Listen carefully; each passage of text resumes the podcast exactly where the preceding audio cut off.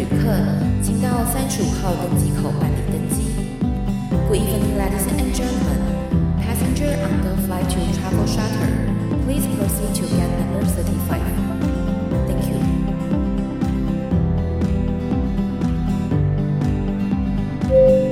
各位贵宾，我们即将起飞，请确实扣好系紧您的安全带。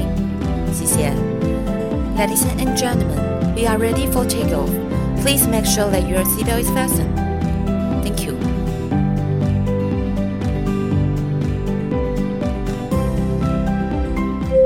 Hello，各位听众朋友，大家好，欢迎来到旅行快门，我是 Firas。今天呢，我们又邀请到了很久没见的好朋友洪安来节目上面跟我们分享一些旅游故事。欢迎洪安。Hello，大家好，我是洪安。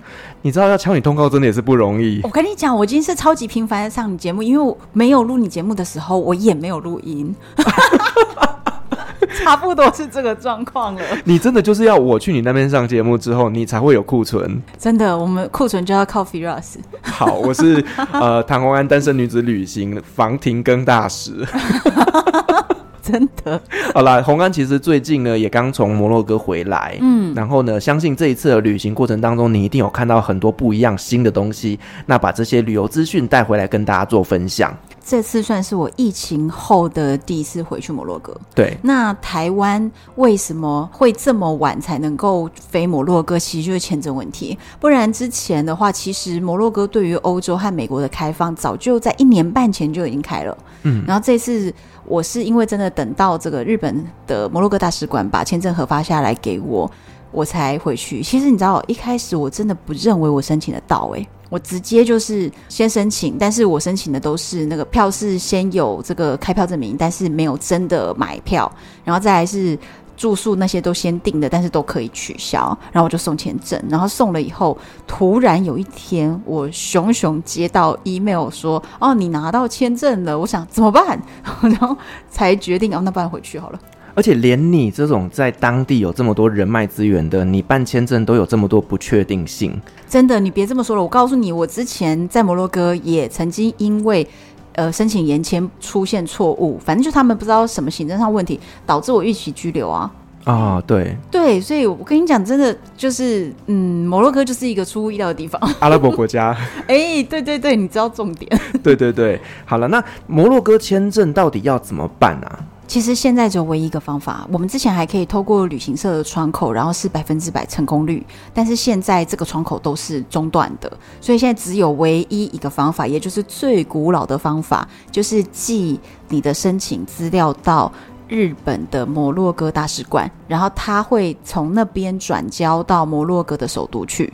然后他会用 email 的这个档案寄回来。那其实这个东西哦，要准备东西超多的，大概有七项，包含了什么财力证明啊、保险证明什么一大堆。所以这个就是要详细直接搜那个唐红安，然后摩洛哥签证，你只要搜这个关键字，你在网络上一定可以找到文章。好，相关文章我把它放在下面资讯栏。可以，可以，可以，因为真的现在是透过日本的摩洛哥大使馆申请签证，七年来效率最高。然后通过率最稳定的时刻哦，所以现在去反而签证是容易下来的。是是是，而且以前都是一个礼拜前才会跟你说到底有没有收到，现在是全部提前三周，它就是效率变高了。OK，很难以置信哦，这是摩洛哥怎么可能会效率变好啊？但是真的变好了，可能他们也在拼观光吧？应该是哦，是。然后再来是他们的那个有一点点改变，就是以前是你申请哪一天的机票，然后哪一个班机，你都要写超级清楚，然后你去到那边是哪一天入境几点，然后只有七十二小时的弹性，就是假设你是班机 delay 啊，或者是任何的这个时间上的问题，七十二小时内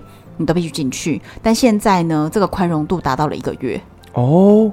对，所以其实你知道，我这次申请原本就是先预先申请嘛。对，假设我申请的是五月一号，然后但是呢，他后来就告诉我说，你在五月二十八号以前入境都可以。所以我突然拿到这个签证，然后他又给我一个这么大的宽容度，所以我想一想，我就觉得。哦，那不然我就是把工作撬开，所以我后来是五月二十七号入境的，跟我最初申请的时间是不一样的。哦，反正它弹性比较大。对，现在是变成这样子，我觉得这是你知道本世纪摩洛哥最大的进步，绝对是。疫情这三年，他们脑袋也成长了，不错。是，那因为红安之前在我们节目呢，在 EP 一一八跟 EP 一一九有跟我们聊过了摩洛哥的一些旅游故事，对，所以今天要来讲一些不一样的摩洛哥。对啊，因为我觉得之前都是聊说每个城市啊，看点是什么啊，要怎么玩呐、啊，所以如果大家想要玩摩洛要做功课的话，我觉得可以听前面两集。可是今天我想要跟大家分享的呢，就是比较。文化的和还有许多是揭露哈山 爆料大会，爆料他全家，就是我想要把这个哈山之前告诉我的一些，我觉得真的是很当地的人在那里生活的、成长的人才知道的故事，关于撒哈拉的故事，我想要把它分享给大家。你都很懂得听众到底想听什么东西，而且我跟你说，这个我自己在我节目都没有讲过。我也都在你的节目讲一些我节目没有的东西啊，对，非常好，这个礼尚往来是非常好的，我们可以持续。是，那我们接下来聊的主题就是说呢，哎，其实啊，在撒哈拉旅行的人是从古至今都有的。对，那我们现在要去那边旅行，其实就相较之下比较容易的，因为有一些旅行社可以帮忙做安排嘛。对啊。可是上个世纪的这些人哦，他们怎么样去撒哈拉旅行？其实我可以先讲一下，现在如果你想要去撒哈拉沙漠旅行是怎么去的。其实去的方式啊，如果是背包客的话，你可以搭那个类似国光客运这种，就是摩洛哥官方的客运，然后十二小时搭进去。哇，十二个小时坐到屁股都软掉了。我跟你讲，我搭过。我自己真的搭过，在呃一七年的时候，我自己背包客旅行的时候，那个时候我其实上巴士之前超级害怕，欸，哎，就是对摩洛哥当时真的不了解，那是我人生中第一次去到那里，然后又觉得会不会遇到坏人呐，会不会不安全呐，就各种害怕。那个时候的那个哈山，我才刚见到他大概两分钟，他就说我去帮你买巴士票，然后他买巴士票的时候，我的旅伴他们都要从机场要离开了嘛，然后那个时候他们就是。要跟我说再见，可是很担心，说你会不会之后不知道到哪里去了，就真的会很担心玩一玩消失哎，所以他就跟我说，我们现在在巴士站门口，我们来拍照，我们拍照要把路标、要把招牌全部拍进去，然后呢，在那边拍照就是为了要存证，就是之后假设唐湾真的不见了，我们可以跟警方说，唐湾曾经在这个路口，接下来呢，哈山买完票以后走出来，我们就说跟他跟他跟他合照。这样子，如果我不见了，就是他，对，就是他，因为就是他买的票，就是他在这边，所以我们就跟他合照，然后我们都说 picture picture，他就说哦好哦，然后他就来了，高兴要跟我们合照，然后一拍完照片以后，我们在那边神经兮兮的嘛，所以哈森就愣了一下，以后他就跟我们说。Very safe，OK？、Okay? 哦，他他懂你们想干嘛？我们被识破了，我们这个蠢蛋。然后就是我们自己在那边好像防东防西的，可是他一看就知道说你们到底在干嘛。我们都说哦，OK。接下来我自己坐在巴士站等了二十分钟，巴士来。我一上车之后大吃一惊。第一呢，它其实真的那个车子的等级就像是我们的国王客运，所以其实那个座位是舒服的。再来，里面的冷气很凉。然后再来呢，我们上去了以后，发现全车都是各国背包客哦哦，所以很多的国外背包客是这样旅行没有错，是一种比较辛苦的穷游方式，但是是安全的。可能当地人也不会没事就往沙漠里面走。他们是有一些就是真的要来往的那个当地人，然后观光客也有一点点当地人，然后背包客好多，所以我在上面想说，哦，那这样子我要跟我朋友报平安。我把手机一拿起来要自拍的时候，全车背包客开始比耶，所以就是蛮蛮有趣的一个过程。然后大家在车上聊天什么，好像也还好，所以你会有一种这个巴士就像是青年旅馆，要去郊游的感觉。对，然后就是一群这个背包客 hang out 的感觉，然后在这中间就是上上下下上上下下。那因为冷气很强嘛，所以大家在上面就是要睡觉，什么也算是 OK，然后会一起停下来吃午餐。因为这整整十二个小时，我到沙漠已经晚上八点多了。哇，那真的很久哎，非常久，真的非常久。所以中间还是有上厕所什么，然后我都会记得，就是如果我要下去上厕所，或者是我要去买东西，然后有的人是要下去抽根烟嘛，我一定会跟那个司机说。我现在下去哦，你要看我回来才能开哦。我一定要让司机看见我，不然到时候被丢包在路上怎么办？而且他们的车牌号码数字可能也跟我们写法不一样。他们是阿拉伯，对，他们阿拉伯文呢，就是像小蚯蚓一样的字。对对，所以真的，我就整个整个傻眼。然后，而且重点是我付了车票啦，一天走这一班，所以你知道他开走就没办法了，我就不知道怎么办了。你就等明天。对，所以我我都会跟他说，你要看到我的脸，就是我上来你才可以走。他说 OK OK，我我才会离开那个车子。嗯，那这样子进去，那现在也有这种旅行团，你是直接有私人团的司机包车进去的这些方法。可是以前在上个世纪的时候，哈山跟我讲这个故事的时候呢，是他非常非常小，可能是他七岁这种年纪，是还是一个非常小小孩的时候发生的事情。他说那个时候要去撒哈拉沙漠旅行的人啊，其实当年呢，连那个 Lonely Planet 上面的资料都不甚清楚，因为早年我们没有什么智慧型的移动设备，所以。早年不知道我们的听众还有没有经历过那个年代，就是你必须要买一本地图才能够旅行的年代。你是不是不承认你有进过？我是有买过很多本的 Lonely Planet，哦，但是呢，我没有买过整本的地图。哦，真的？对，但是因为 Lonely Planet 它本身也会附地图啦，所以确实我也是有经历过地图地图年代。嗯，然后那个时候就是 Lonely Planet 上面就介绍，如果你想去撒哈拉沙漠旅行，你要去哪个城市啊？现在网络这么发达，以前没有啊，所以呢，上面就告诉你，你要去到沙漠的入口的边缘上有一个小镇叫做 Risani，然后呢，到这这个 Risani 的时候，很奇妙的是那边有一个撒哈拉沙漠的大门啊，对，你们觉得撒哈拉沙漠难道有墙吗？居然有门？对啊，怎么会有个门？哎，它就有有，有一个 gate，OK，这个很大的 gate，比较像是宣扬国威用的东西吧。反正就是一个门啊，真的是一个 gate，然后没有墙，所以你也可以不要从门，你从旁边 绕过去。那个门的功能到底是什么？是一个 gate，它就只是一个装置艺术，像贞节牌坊一般的存在。反正就是一个 gate 在那边。然后在这个 gate 旁边有一间咖啡馆，这个就是 Lonely Planet 上面给你的指示哦。所以你就到那个 Risani，你就会知道有一个撒哈拉沙漠的大门，你就问别人说撒哈拉沙漠的门在哪里，人家就会告诉你说门在那边。然后门的旁边有一间咖啡馆，这个时候你去咖啡馆里面呢，直接去问说谁可以带我去撒哈拉沙漠过一夜。然后呢，有一些当地人就会说：“那不然我带你去好了。”他就会带你去撒哈拉沙漠里面露营。那你可以让他上你的车，因为那些人可能是自驾来的嘛。嗯，你可以让他上你的车，他会帮你指路，找到当地的 nomad，就是游牧民族，然后就可以在游牧民族家用睡袋过一夜。然后他会给你一些吃的，给你薄荷茶。隔天你再离开沙漠，然后你只要给这些人一些小费就好了。这个费用大概是多少？当时上面都有建议。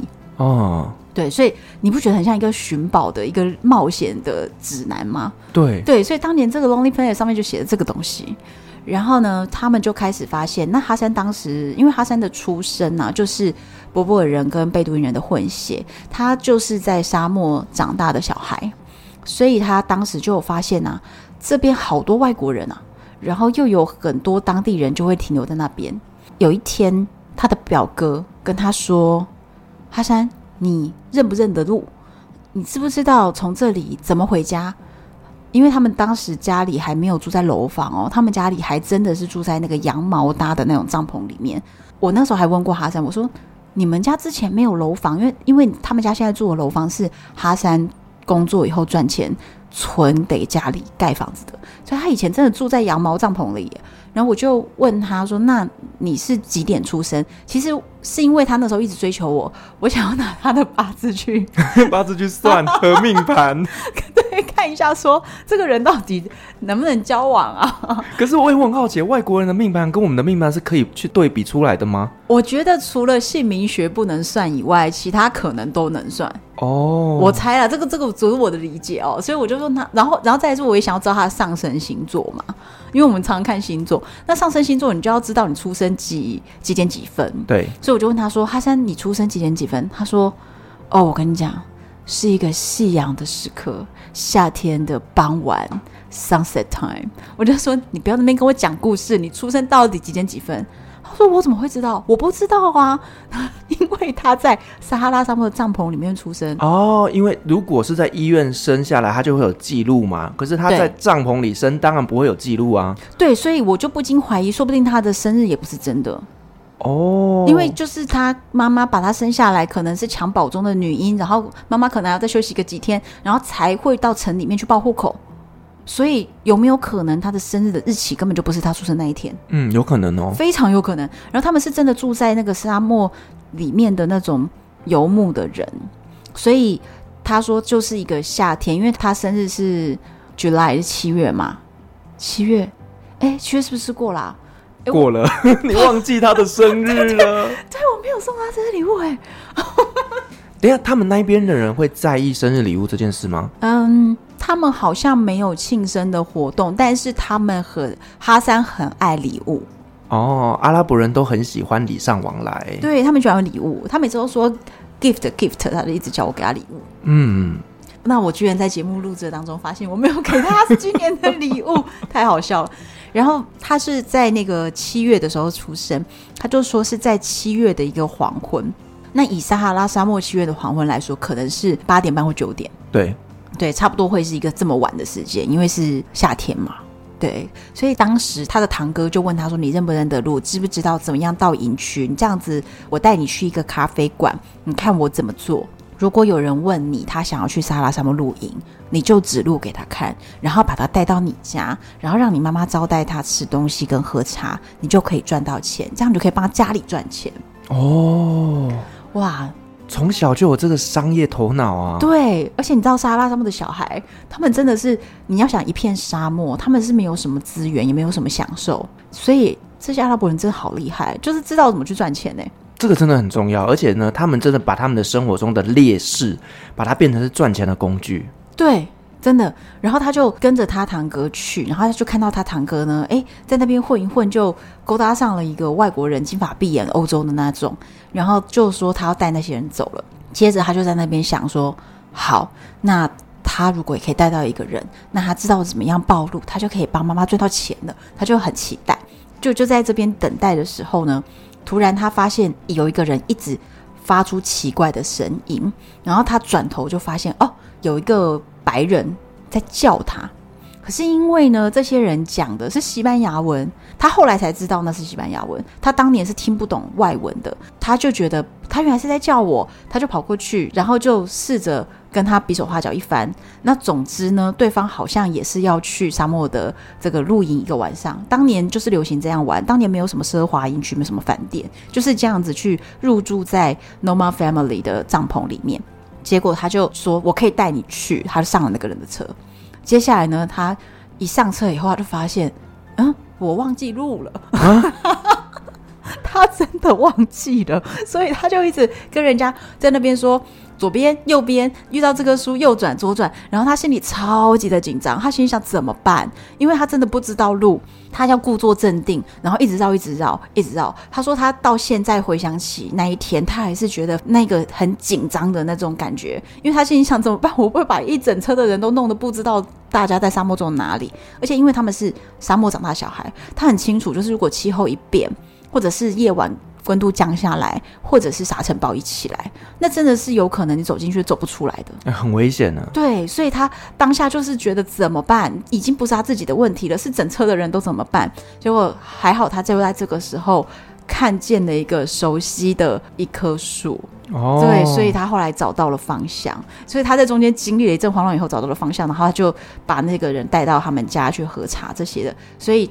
终于开启了哈山成为一个创业家的第一门生意，就在这里。而且这样子听起来，他应该算是在摩洛哥里面很早期开始做这样一个商业模式的人呢。对，就是早年生活在那里小孩。嗯，然后像我这一次去的时候，呃，是那个哈山的弟弟开车载我们，他叫阿拉西。儿戏也在沙漠段时候就跟我聊天，我说你是出生在沙漠，他说对呀、然后我就跟他说，哈山曾经告诉过我，沙漠门口有一间咖啡馆，而且我告诉你哦。那间咖啡馆现在还在。哎呦，对，所以你知道，当你知道这样的一个故事，然后你真的到沙漠的大门旁边，然后去坐在那个咖啡馆里面，你发挥一点想象力去想象，曾经在这里是所有想进沙漠去体验和探险的人，在这里找一个小孩听得懂话的，或比手画脚看起来聪明的，叫他带你去他家。那我很好奇，那个门还在不在？还在，还在，还在。我会提供照片给你的听众，不然我真的太难想象了啦。对，就就是一个一个很大的门，是对。然后我这次问阿拉西，那阿拉西就跟我说：“哦，我跟你说，以前呢、啊，马路就柏油路是没有建设到这么深处的，所以他们其实在那个撒哈拉大门的附近，路就没有了。”然后他们家的帐篷呢，大概每天要走二十分钟，那差不多是两公里的距离，就可以走到这个 gate 的旁边。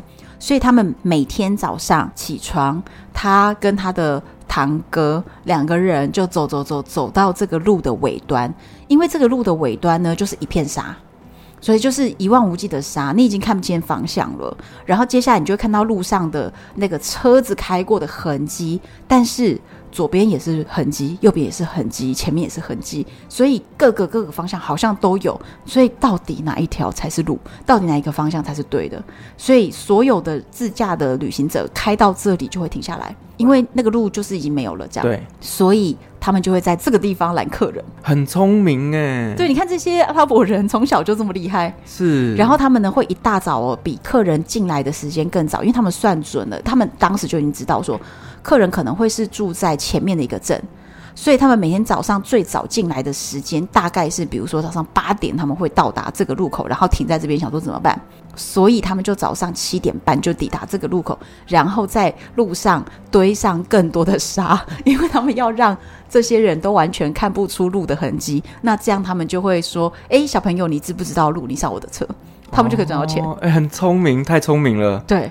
可是我就在想，哇，原来以前是这种方式在那边旅行的，我觉得非常有趣。所以撒哈拉沙漠每一个老板都曾经坐在路边拦截观光客，他们的生意一开始就是这样起来的。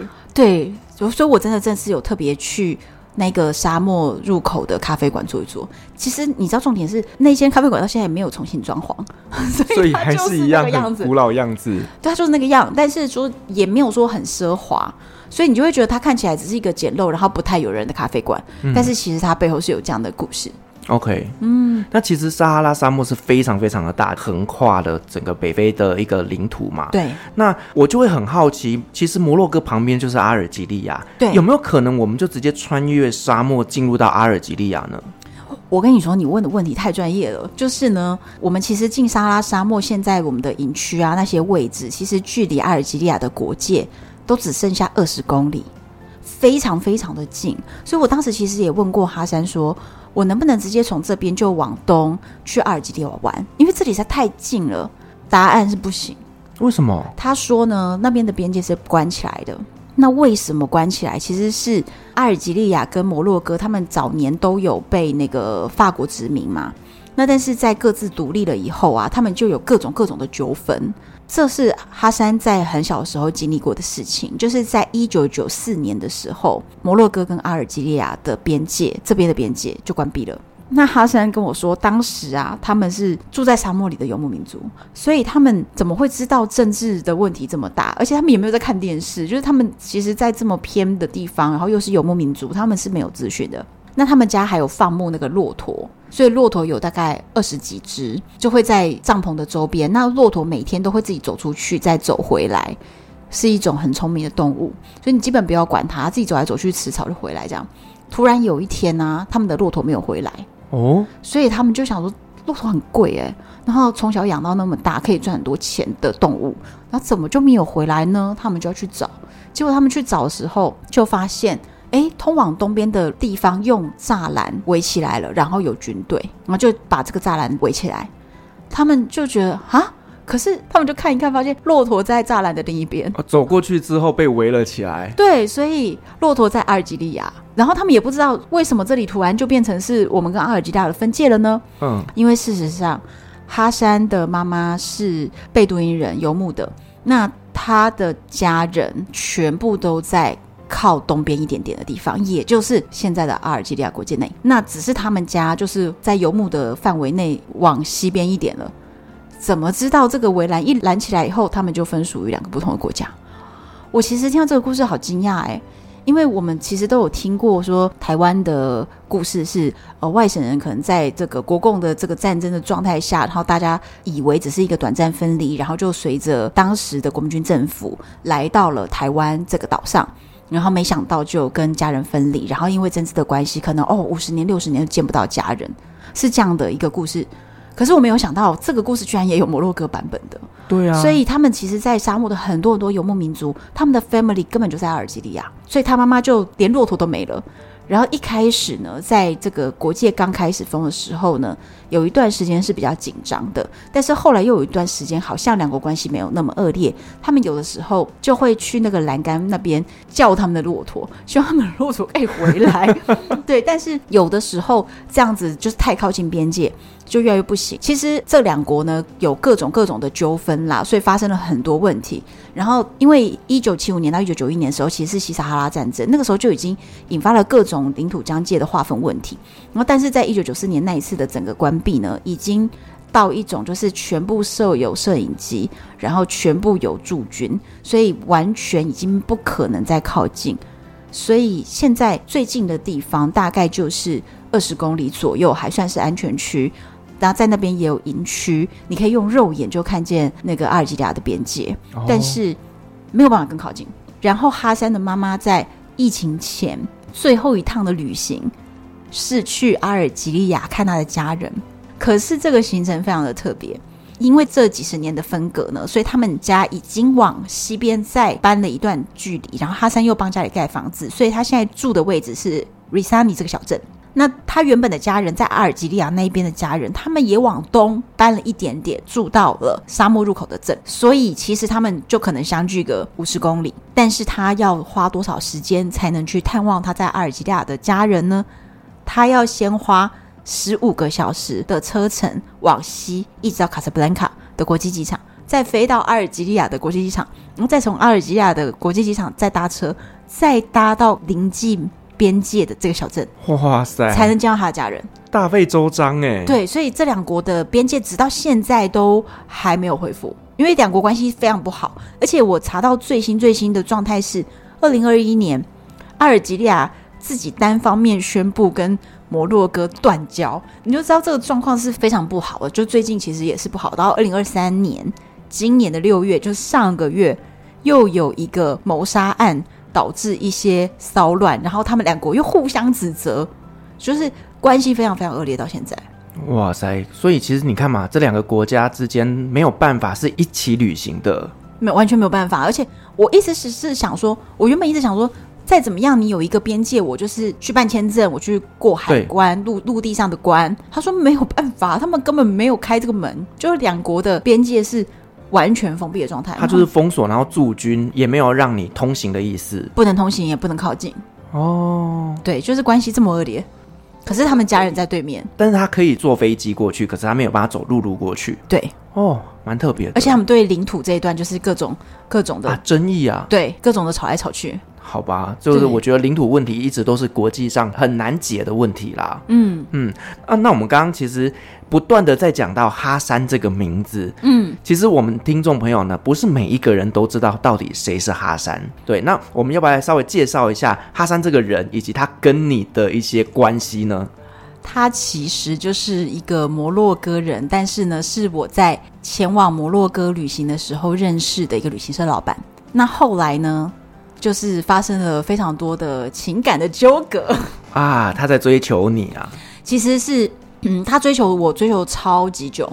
那但是，我就从一开始我刚认识他的时候开始讲，因为那那一整段哦，让我也更深入的了解到摩洛哥人的比较传统的家庭观跟婚姻观。不能说目前全部的人是这样，但是我觉得比较传统的家庭绝对是这样的状态。当时我只看到哈山帮我买车票嘛，然后两分钟之后他们就走了，我就自己坐在那边等车。那后来他知道我是一个有在分享旅游啊，可以做旅游行销的 KOL，那所以他就联系我，他说可不可以等你回台湾以后帮我们做呃行销宣传一下，帮我们写一个好的评价等等的。那他为了要我帮他宣传呢，他每天打电话给我，整整。打了两个月，哦呦，锲而不舍，真的。然后他每天打电话来，他也不会直接开门见山，就是说，哎，你文章写好没？他就会说，哦，Hi，Anne，How are you？Everything good？每天都在重复这个，然后我就觉得，哎，我真的是回国很忙啊，我没有空跟你那边讲这些，所以我就会说，哈山，I promise you。这个文章呢，我是一定会给你的，但是我现在比较忙，你等我忙完我会给你。他说：“哦，OK，OK，Sorry for bother you。”然后就挂掉手机。然后每次都是这样，每天这个对话每天要重复一遍，重复了整整两个月。那其实我真的是有被他这个坚定的心有点打动，觉得哇，这个人是很认真想要推广他自己的公司，所以。我就跟他谈说，那不然我们怎么样去进行合作？所以我在那一年的八月份，我就回去带着媒体团，然后回去做一次的这个踩线和行销。就我那一次回去的时候，才第二天还是第三天吧，因为从头到尾我也是都跟这个媒体团的成员们在一起，我并没有特别多的时间跟哈山这个人相处。那我不知道到底他为什么会突然在那一天，就大概我才回去两三天，他就跟我说，And you know I love you。我说，哎、欸，我真的遇到很多这种很敢这样给我乱开口的人呢、欸。阿拉伯人都这样啊，真的，见面就求婚。对，而且你知道他下一句是什么？When I say I love you, it's from my heart。对不对？他们每一次下一句一定是这个，下一次一定是这个。就是我当当我说我爱你的时候，这我一定是发自内心的。不管你怎样讥笑他，就说哦，我是发自内心的，这是真诚的。然后我跟你讲，很多女生这个时候就晕船了，但是我不会晕，因为姐姐见多识广啦。我这对我讲这种话的人可多了，所以我真的没有要理他。但是他跟我讲这句话的时候，我就愣了一下，因为我记得那个时候我安排媒体团嘛，嗯，我问他说七月跟八月哪个月份比较好，他说拜托。一定要安排八月份，七月我非常的忙碌。我说七月你很忙啊，你在忙什么？他说哦，七月我要结婚。我说 OK 好，所以我们八月去。结果他在我八月去的第三天跟我说：“安安，I love you。”那我怎么记得你是不是上个月才结婚啊？这个渣男，这要搞什么鬼啊？然后他就跟我说：“不是啊，我们摩洛哥人可以娶四个老婆，你不知道吗？”哦，也是啦。可是我就觉得，那你不是才刚结婚吗？你难道都跟你老婆没有热恋期吗？你难道现在不是最想要陪着老婆的时刻？怎么会在这个时刻来跟我这样子告白？真的很奇怪。他就跟我分享了他当时第一个老婆是怎么样认识、交往、结婚的故事，让我大开眼界。哇，我很期待。我跟你讲，简单说哦，他们。只见面了三次，每次五分钟就结婚啊！真的，真的很荒唐哎、欸！我我我真的觉得很像我们就是那种指腹为婚，你知道吗？对，就是好像没见过面那种感觉。他们是有见了三次面，每次五分钟。他说，其实就是随着他的年纪嘛，父母就觉得他差不多到一个要结婚的时刻了，然后就跟他说，家里帮你物色一个女子，然后你赶快结婚。那因为他们家是在撒哈拉沙漠，真的是。比较传统，所以他们心里想的是说，那我就结婚娶一个老婆，这个老婆在家里照顾我的爸爸妈妈。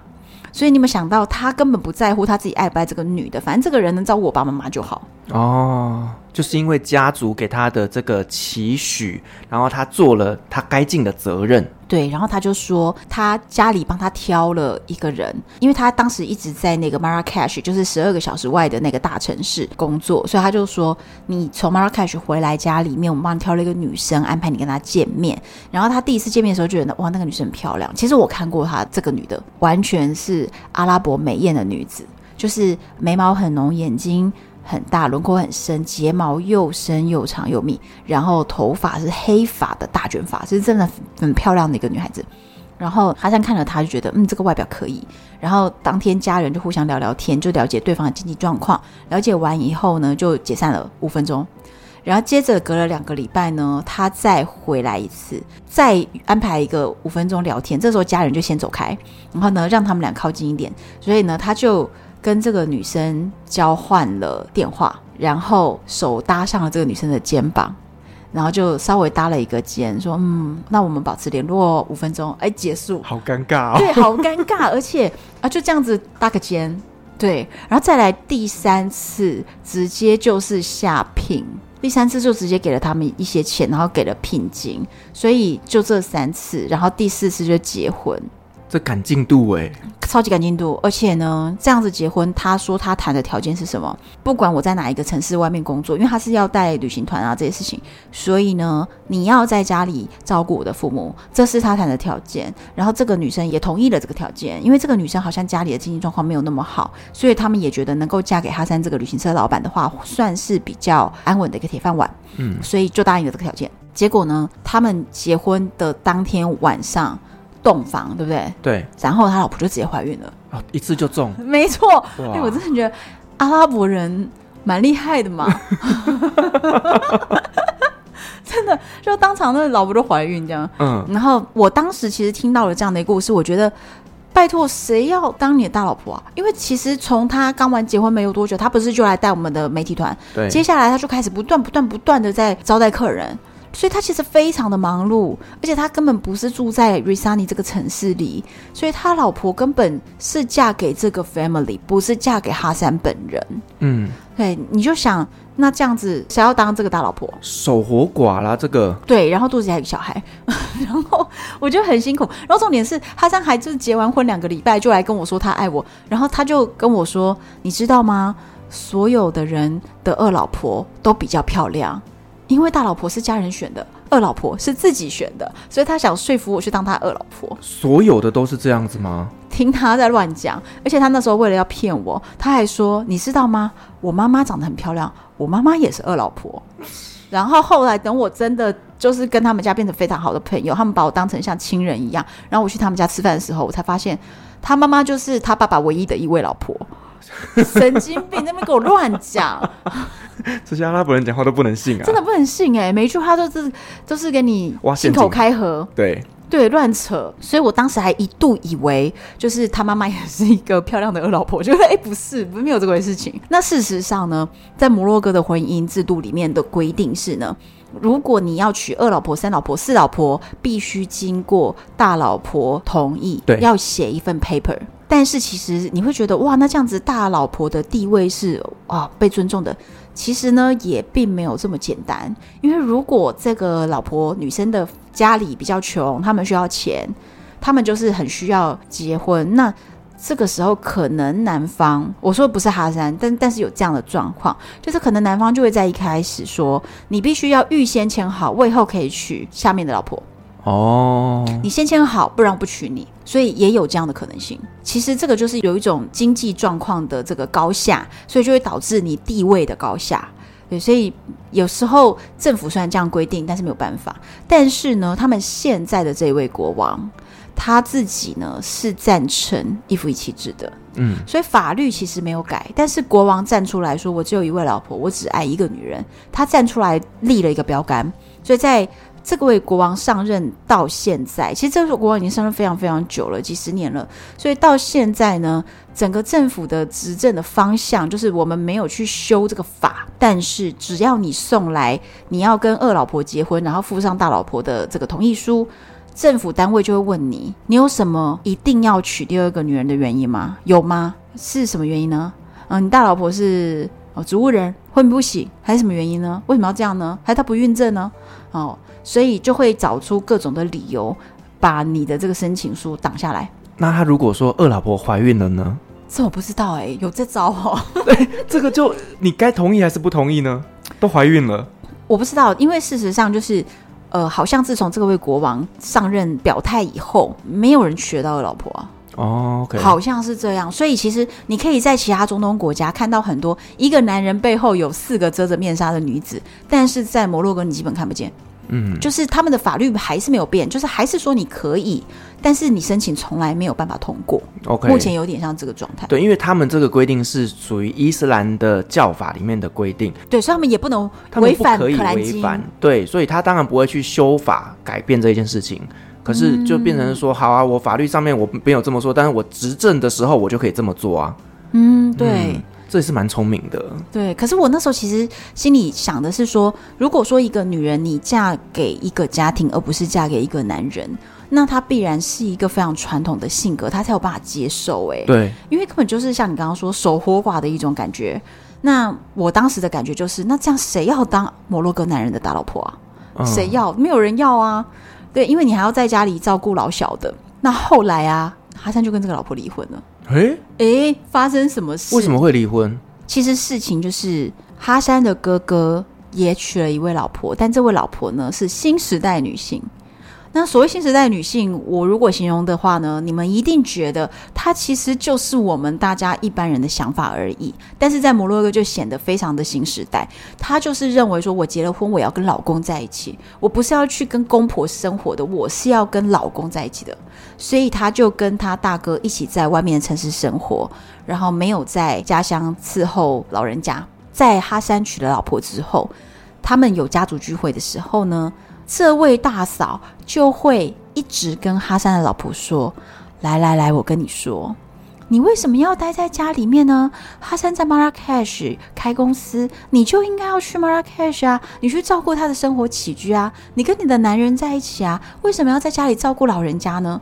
就是他就这个妯娌之间的秘密分享这样。”那因为哈山原本娶的这个老婆是家人选的嘛，那是他住在附近的另外一个比较小的镇，也比较穷，然后他们的这个教育水平也不高，所以呢，这位老婆就非常非常的迷恋大嫂，她觉得大嫂天哪，是我人生中的灯塔，原来新女性是这样的，所以她就非常非常喜欢大嫂。那一开始这样觉得好像还不是一个太大的问题，但是渐渐的呢，他们就发现。他们其实由于是比较新时代女性，所以他们常常那个大嫂就会在手机里面拿传讯息去批评哈山的父母啊，对，就会说他很烦呐、啊，就是这种你知道抱怨这样家里的抱怨。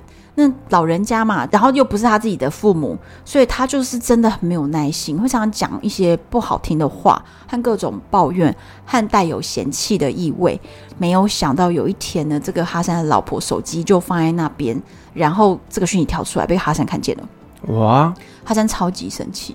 因为对他来说，他其实是一个很热爱自由的人。他今天其实大可不用结这个婚。他结婚的原因是因为他在乎他的父母，所以你就知道说他真的是一个孝顺的心去结婚的。当然，我们我们价值观会觉得这样不对。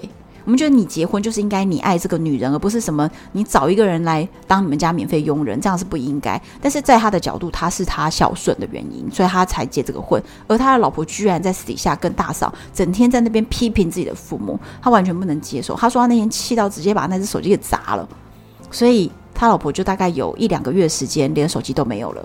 然后接着他就在两个月后，他重新买了一只手机给他老婆，他跟他说。你不要再跟大嫂有这样子的对话，也不要再跟他来往了。我不能接受这样的事情，因为我是非常敬重我父母的，我不能接受你们在背后讲这样的话。就他就已经跟他说了，结果没想到他重新买了一只手机给他。隔了两个月，他又看到手机里面有大嫂跟他联系，就是他明明都已经换了新号码，可是他这个老婆实在是太迷恋大嫂新时代女性的这个魅力了，所以他自己就再去找了电话，想办法去联系到大嫂，所以他就非常非常生气，而且呢，大嫂也不认为他这样的去煽风点火有什么错，然后大哥站在大嫂那边。所以其实大哥大嫂就是比较没有那么传统，所以他们就是真的就是觉得我们就是要脱离原本的家庭啊，然后我们要自己在外面过自己的小家庭小日子啊。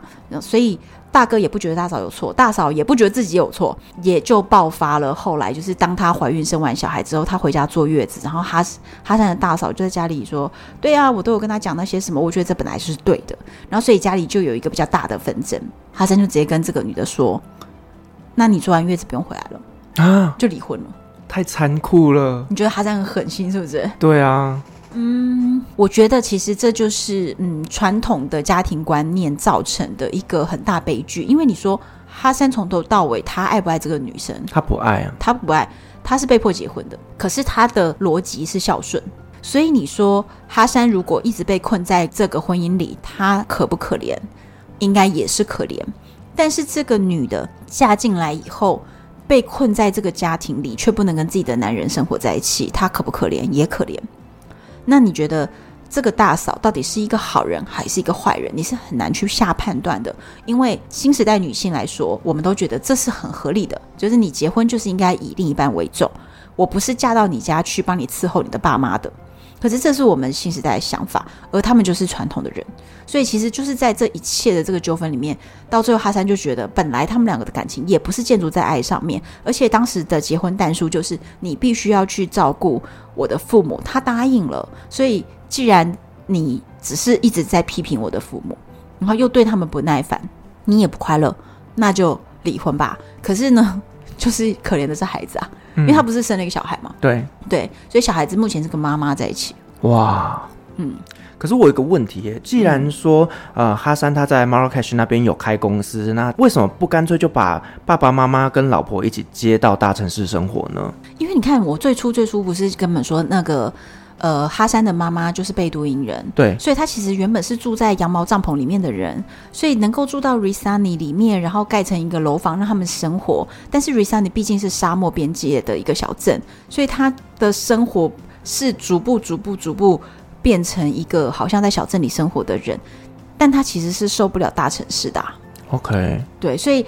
你说让两老直接就搬到大城市去生活，对哈山来说也是不太能执行的一件事情。他们可能也会觉得非常的痛苦，因为他们就是在这个很空旷的地方待惯了。可是疫情的这三年来呢，哈山就是因为也没有工作要做了，所以他就真的都一直待在 Risani 陪着父母。哦，这个真的是很崩溃的一个过程。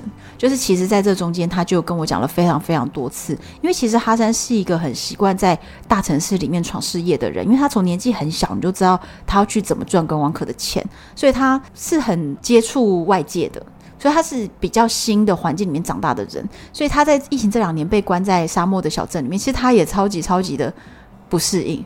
所以你能想象说他都不适应了，更何况他父母把他接出来大都市也会不适应。嗯。对，所以其实他们后来就是离婚嘛，然后在疫情的时候，我不知道他为什么要重复一次同样的错误，啊、因为他在疫情，对，没错，而且这个人又是家里帮他选的啊，我不懂哎、欸，而且那个时候其实他跟我讨论过很多次，因为他中间其实一直在追求我，他也很认真的跟我求婚，然后我就说我真的不可能嫁给你，因为我不要过那样的生活，我说我觉得他真是一个。很好的人，很宽大的人，我也欣赏他某些部分，但是我其实也受不了摩洛哥人的某些不按牌理出牌啦，嗯的这些性格，嗯、所以很容易跟他吵架。所以我跟他的这种关系，就是他对我真的非常好，我也确实有的时候想一想，觉得嗯，这个人真的是让我蛮感动的。但是认真想想，如果真的要跟他交往、结婚、过日子，我怎么想我都觉得我办不到，而且我也不想要住在沙漠里面伺候他的爸爸妈妈。嗯，就是那也不是我做得到的事情，我也做不好，所以我觉得这个怎么说都没办法。所以后来他一直追求我，一直追求我。他他离婚以后到他一八年就离婚了嘛，一九二十二一二二的整整四年都在追求我，然后跟我求婚过很多次，我都一直拒绝他。然后到了疫情的时候，他们家里就说：“你年纪也老大不小了，那。”你的前妻把你的小孩带走了，所以你难道不应该再娶一个吗？那你再娶一个，人家帮你生的小孩，你才会有完整的家庭啊！在他们价值观里面，就是完整家庭是非常重要的。所以他这个时候就说，家里帮他选了两个女的，一个呢是在一个比较北边的城市，那个城市比较进步，然后那个女生也长得比较漂亮，然后再来另外一个呢是她姐姐的闺蜜，就住在他们家走路十分钟的地方，然后常常来他们家跟她姐姐聊天。待在他们家一起吃饭，然后这个女生由于是姐姐的闺蜜，所以她认识哈山也很久了。然后她已经暗恋哈山六年了。哦哦，居然有这个人，可是她没有刚刚说一号候选人那么漂亮。嗯，然后哈山还把这两个女子的照片全部都传给我。OK，所以真的是前面的比较漂亮。第一个真的比较漂亮，一号候选人呢长得比较漂亮，可是她的那个漂亮是看起来比较无脑的漂亮。OK，就是你会看出来，觉得这个女的应该什么事都不会做。嗯哼哼。然后呢，二号候选人就是她姐的闺蜜。我当时一看就觉得这个女生感觉性格比较强烈，就是眉毛很浓，然后那个骨头的那个颧骨的那种高度什么，会觉得诶，她可能是一个性格比较强烈的人。可是她暗恋了哈山六年呢，所以我觉得她应该。可能会是一个比较好的选择，是，而且就是他对于这个家庭已经很熟悉，而且就住在附近，其实呢，他也就比较适合来照顾父母吧。对，我也觉得。然后他回娘家也快嘛，对，就是感觉这个是好像是一个比较好选项。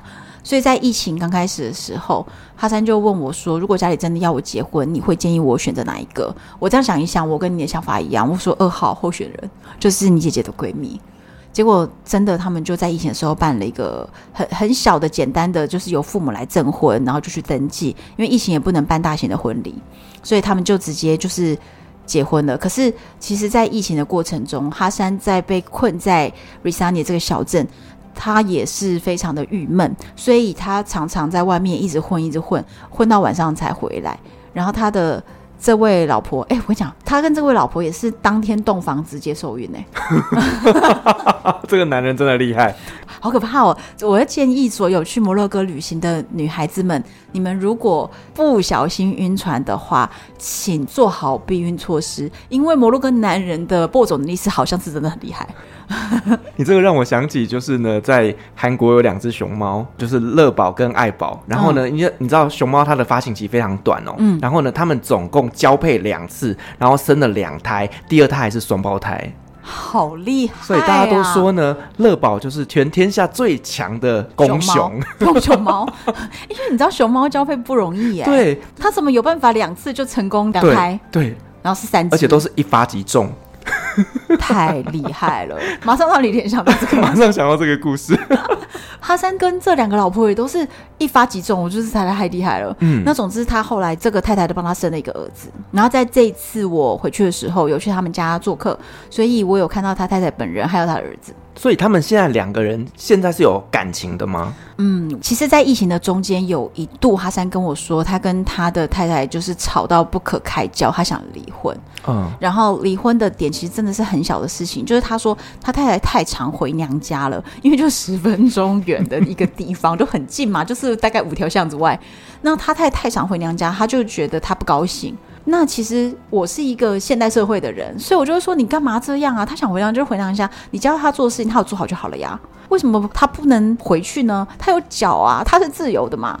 那哈山就觉得不是这样啊，我娶老婆就是要陪我家人。他闲着没事，他可以陪我爸妈呀。他我闲着没事，为什么回去陪他自己的爸妈呢？那这样子他还算是嫁给我吗？你加他这种抱怨，他说还好我没嫁他。真的，真的啊，对，所以就是我这次有看到他们了，然后他的儿子长得跟哈山好像哦。我觉得哈山中间也经历过一段，他跟第二任妻子，他也想要放弃，但是他的爸爸把他叫去训了一顿。他跟他说：“你每一个老婆生一个孩子，你就想离婚，所以你想要生五个孩子在五个老婆的 五个前妻的家里吗？到底在搞什么？就说你不要这样子。那其实我也觉得。”如果他想改变这个状况，你根本就不该结第二次婚。是啊，为什么要重复错误？而且我很好奇，就是他在 Marrakesh 那边做生意，而且接触这么多的开放的人，嗯，难道除了你以外，他就没有遇到更适合的人吗？嗯，可能没有遇过像我这么凶的吧。所以他是抖 M，有点不是因为呃，我觉得哈山的性格本身，如果是让他自由的做选择，我觉得他喜欢的是。呃，聪明、强势、有事业心的人，我觉得他是喜欢这种人。但是在摩洛哥的环境里面，女生这样子比例的是少的，因为毕竟他们是比较。呃，男尊女卑的一个环境，对，所以我认为有这样女生，那你就不容易遇到了，几率特别小。所以他遇到我，他就是非常非常喜欢我。虽然我常常为了工作的事情跟他吵架或者是生气，可是他还是会觉得，哦，我觉得你真的很懂怎么去经营这些东西，然后你给我的建议都好棒哦。所以他还是很喜欢这些事情，就即便我这么凶，他都可以接受。所以我觉得他自己本身其实是喜欢这样。然后他也喜欢自由，嗯、他其实，在之前还有交过意大利的女友啊，等等。可是最终，最终他还是选择了传统家庭需要的一个角色。是，那现在疫情也过了，我知道摩洛哥的旅游也是越来越兴盛，而且嗯，听说下半年会超级旺。可以的，一定可以。那哈山又回到 Marrakesh。又把老婆丢在原本的城市了吗？没有，没有，没有，没有，因为我们后来的公司是设立的地址设立在菲斯，就另外一个城市了。那他现在呢，确实是在菲斯工作，但是他在好像是一两个月前吧，已经把老婆跟小孩直接就接到菲斯去。哦，这才是对的。嗯，我觉得这可能是大家对这个状态的一个妥协和努力去维持这样的一个关系，就是他的父母也不会再去要求说，哦，老婆小孩一定要待在家乡。那老婆小孩子带着一起去菲斯工作，其实我觉得这也是哈山的妥协，因为其实哈山是热爱自由的，嗯，他并没有那么想带着老婆小孩这里那里的去。所以其实他也是对于这整个状况做一个妥协，就是为了不要再跟第二任老婆又离婚。我觉得是这样子。嗯、是，所以说变成说爸爸妈妈就是有姐姐在照顾了。他跟我说，他姐姐在呃两个礼拜前就是也结婚了。哦，所以爸爸妈妈现在有人照顾？就请佣人吧。我真的不知道哎、欸。对啊，他家谁谁在照顾啊？我觉得还好，反正我没嫁给他，我不用担心这个事情。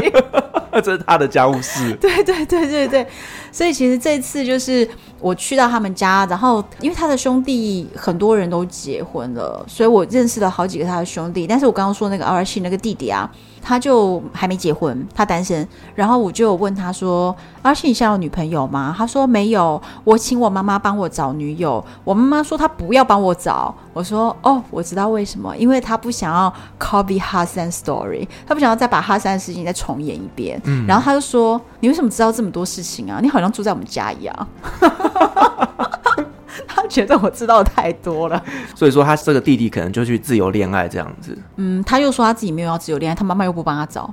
这这男人也太懒了吧？对呀，奇怪，到底想不想结婚呐？他可能现在还不想吧。OK，那你这一次回到摩洛哥，其实是带着小男友。嗯，地球少年，一起 去小小鲜肉。对，好，想要知道红安跟小鲜肉的爱情故事，可以去台湾的单身女子旅行哪一集我也忘记了，自己去找。对，因为是 Firas 跟我一起聊的。对对对对对。对那你带着小男友去到摩洛哥，嗯、那跟哈山有见面吗？当然要见面呢、啊。我很好奇有没有什么火花？很可爱哦，就是我们到沙漠入口的时候，他们就说。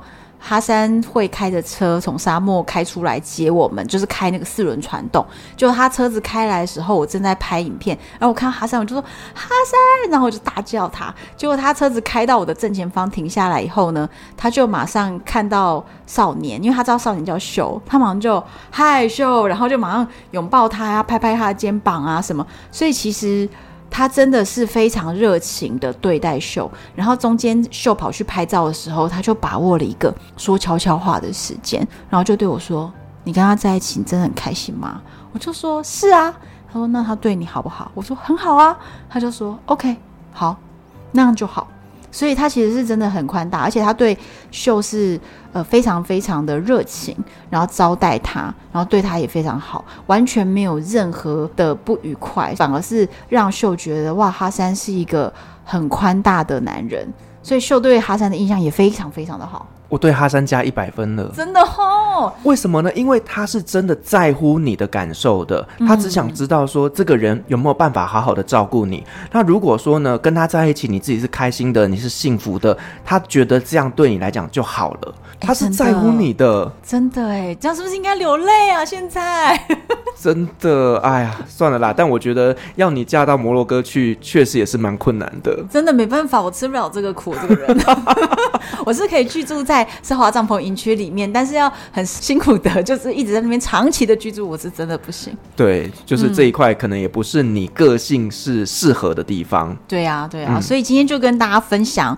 就是几个关于摩洛哥跟撒哈拉的这些，真的是很特殊的故事。因为如果不是我真的这么这么深入的认识他们。然后认识他们整个 family，知道他们整个 family 的小故事，那这样子很精彩的故事就是不会被发现的。是哇，我很高兴，就是红安今天来跟我们分享的，就是这些呢相对来讲比较冷门的摩洛哥小故事。嗯，真的在别的地方听不到哎、欸，绝对没有的，真的。对，只有旅行快门。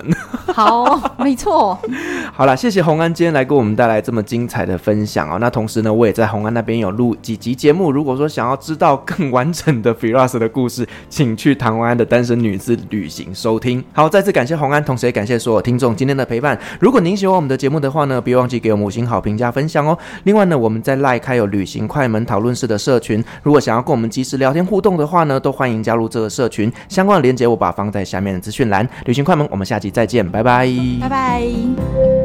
各位贵宾，我们的班机已经抵达，感谢您今天的搭乘。